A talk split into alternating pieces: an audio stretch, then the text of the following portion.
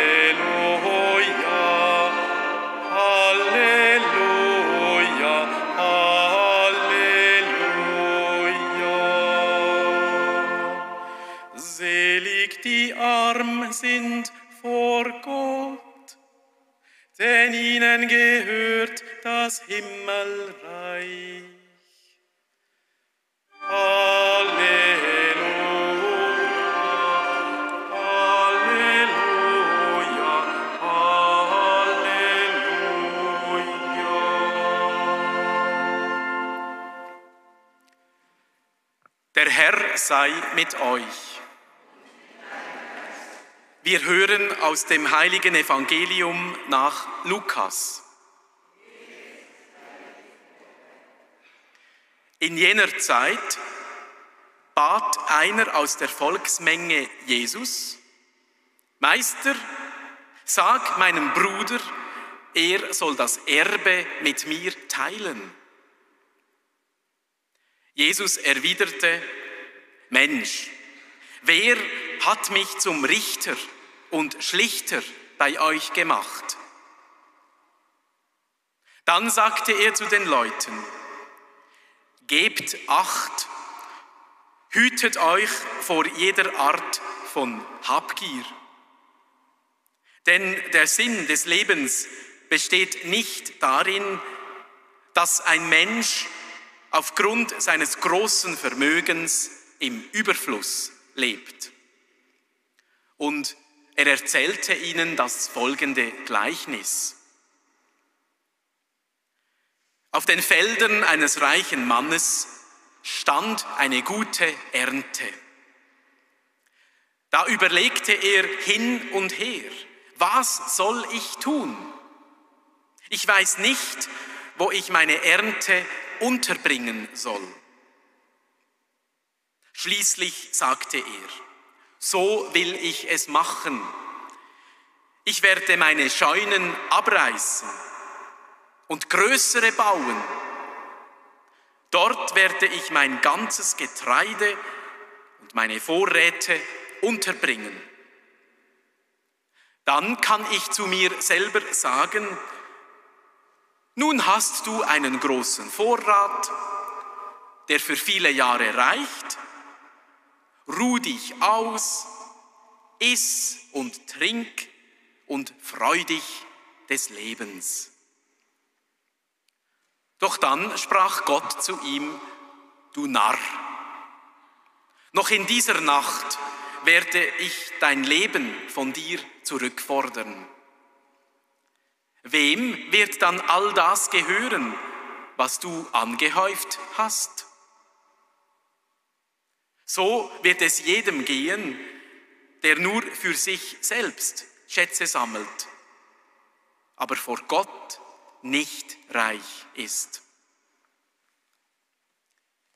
Evangelium, Frohbotschaft unseres Herrn Jesus Christus.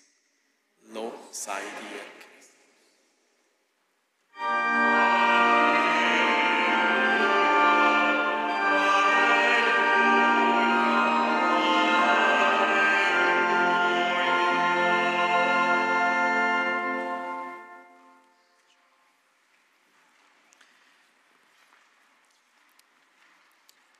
Liebe Mitfeierende, Windhauch, Windhauch, alles ist Windhauch. Das haben wir gehört in der ersten Lesung. Ein alttestamentlicher Weisheitslehrer, der Kohelet, ein Nihilist, würde man sagen. Einer, der ein bisschen, ja, den Verleider hat, könnte man sagen. Windhauch, Windhauch, alles ist Windhauch. Ist mir eigentlich alles egal, was ich mache. Es vergeht ja sowieso alles, es nützt sowieso alles nichts und es bringt nichts und schlussendlich vergehen wir alle einisch. Liebe Mitfeierende, das ist jetzt nicht gerade so eine super frohe Botschaft an so einem prächtig schönen Sonntag, Sommermorgen. Wobei, Windhauch, das können wir schon noch brauchen. Darum haben wir ja auch die Türen offen gelassen und die Fenster sind offen, dass es ein bisschen Durchzug gibt und ein bisschen abkühlt. Aber die Stimmung von dem Prophet Kohelet in der ersten Lesung, ja, passt jetzt nicht gerade so zu einem schönen Sommer-Sonntagmorgen. Oder recht doch? Windhauch, Windhauch, alles ist Windhauch. Es kommt ja etwa die mal vor, dass wir alle, alle mal ein bisschen den Verleider haben. Auch schon mal erlebt. Ich sage jetzt nicht, ihr müsst aufheben und ich schaue, ob es stimmt. Aber ich glaube, wir alle haben schon mal den Verleider gehabt. Eine blöde Situation oder irgendeine Krankheit oder eine Operation oder jemand, der ihm ein blödes Wort gesagt hat oder ein Schicksalsschlag oder einfach allgemein ein bisschen weniger Lebensfreude und Lebensspannung. Und dann wird man ein bisschen nachdenklich. Dann wird man ein bisschen ein Philosoph oder eine Philosophin. Und denkt über das nach, was einem Sinn gibt im Leben, was einem Kraft gibt, woran als man sich wirklich kann heben und freuen Und ich glaube, die erste Lesung möchte uns ein bisschen zu dem anführen. Weil es geht ja weiter. Die erste Lesung ist meistens thematisch verbunden mit dem Evangelium, wo wir ja heute eine zünftige Lektion bekommen haben von Jesus. Und im Gegensatz zu dem eher nüchternen Text von der ersten Lesung tut uns das Evangelium ein bildhaftes Gleichnis ans Herz legen. Ein Bauer hat eine grosse Ernte. Das passt sehr gut in die Sommerzeit. Ich weiß nicht, wie es bei euch ist, aber in meinem Gärtchen hat es eine gute Ernte.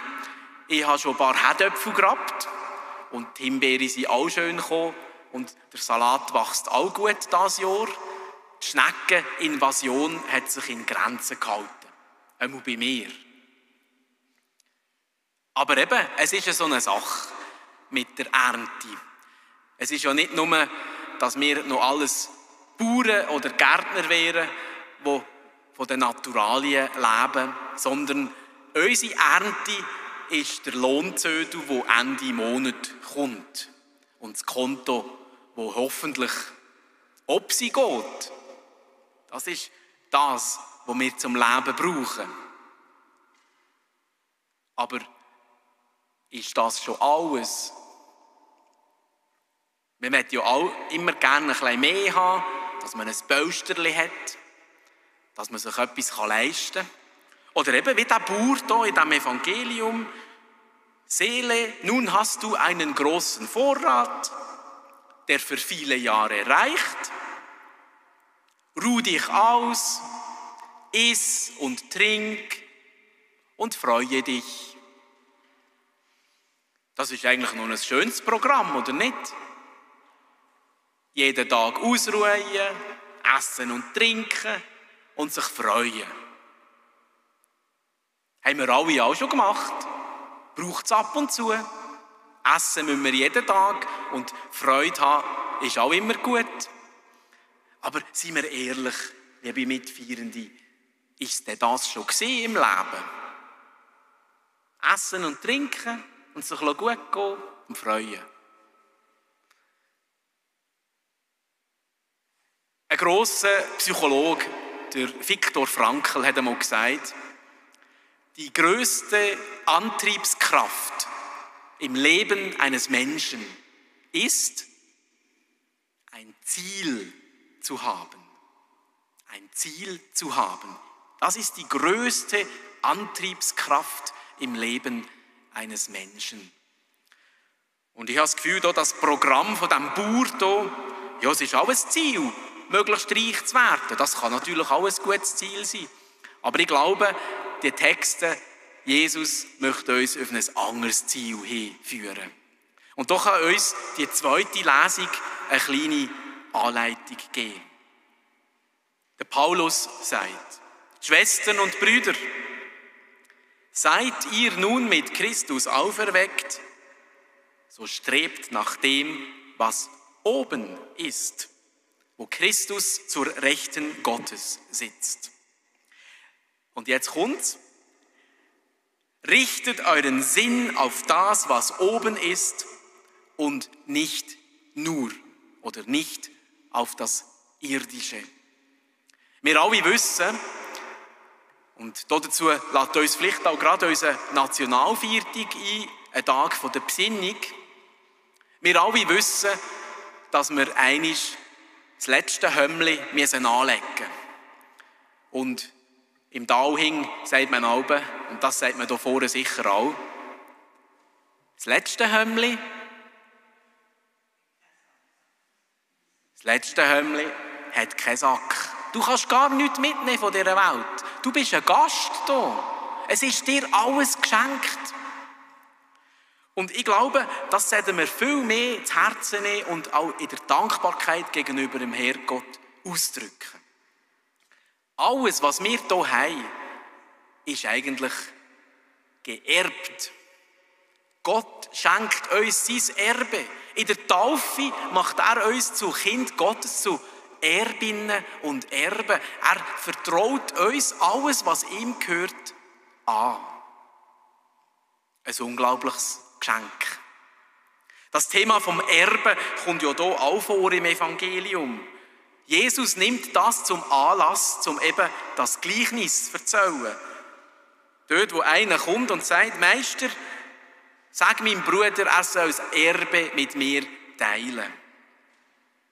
Das ist ein heikles Thema. Ich will nicht zu fest darauf eingehen. Vor allem, wenn es ums irdische Erbe geht, gibt es ja immer und immer wieder Streit. Aber warum? Weil jeder und jede meint, nicht genug können zu bekommen. Aber kann das Leben drin bestehen, dass man immer noch mehr und noch mehr will? Oder kann man nicht einfach auch zufrieden sein mit dem, was einem schon geschenkt ist? Und schauen wir unser Leben an, hier in der reichen Schweiz. Wir leben in Saus und Braus.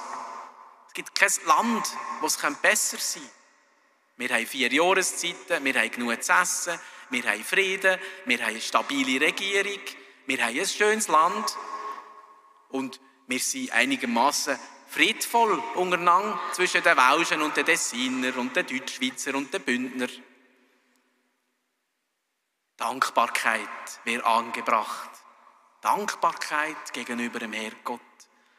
Und die Haltung, dass wir Gäste sind dass uns alles geschenkt ist und dass wir es auch einig wieder müssen zurücklassen Und so möchte ich schließen mit einem nachdenklichen Text. Und zwar ist das eine nette Geschichte mit, einem, mit einer kleinen Erzählung über einen Gänsehirt. Der Tod kommt zu einem Gänsehirten und er fragt ihn, was möchtest du mitnehmen? Der Gänsehirt sagt, nichts, ich habe ja nichts.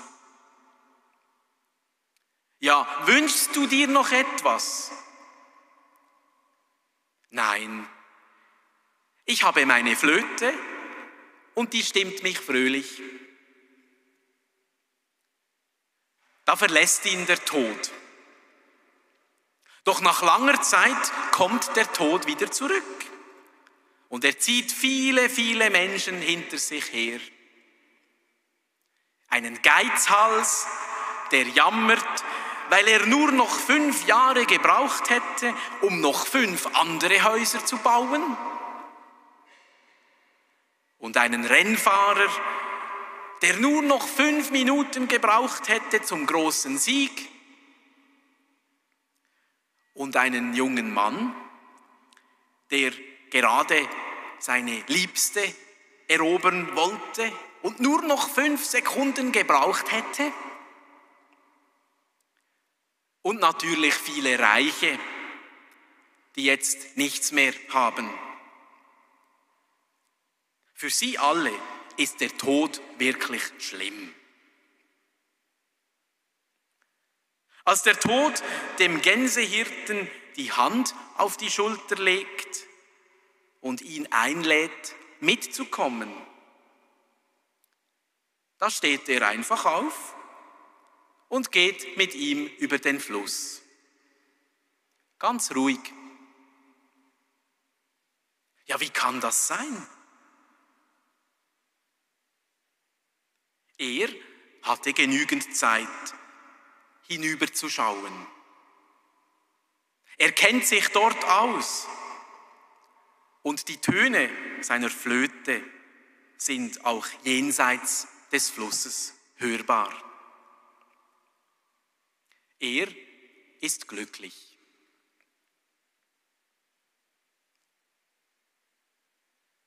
Liebe Mitfeierende, es ist gut, über den Fluss zu schauen, das heißt in die Ewigkeit. Strebt nach dem, was oben ist. Richtet euren Sinn nicht auf das Himmlische, nicht auf das Irdische, sondern auf das Himmlische. Ich glaube, darum sind wir auch heute am Morgen hier in die Kirche gekommen, weil uns das eben auch wichtig ist. Und weil unser Leben einen Sinn, ein Ziel, eine Ausrichtung braucht. Möge Gott uns neu stärken für unseren Lebens- und Glaubensweg. Amen.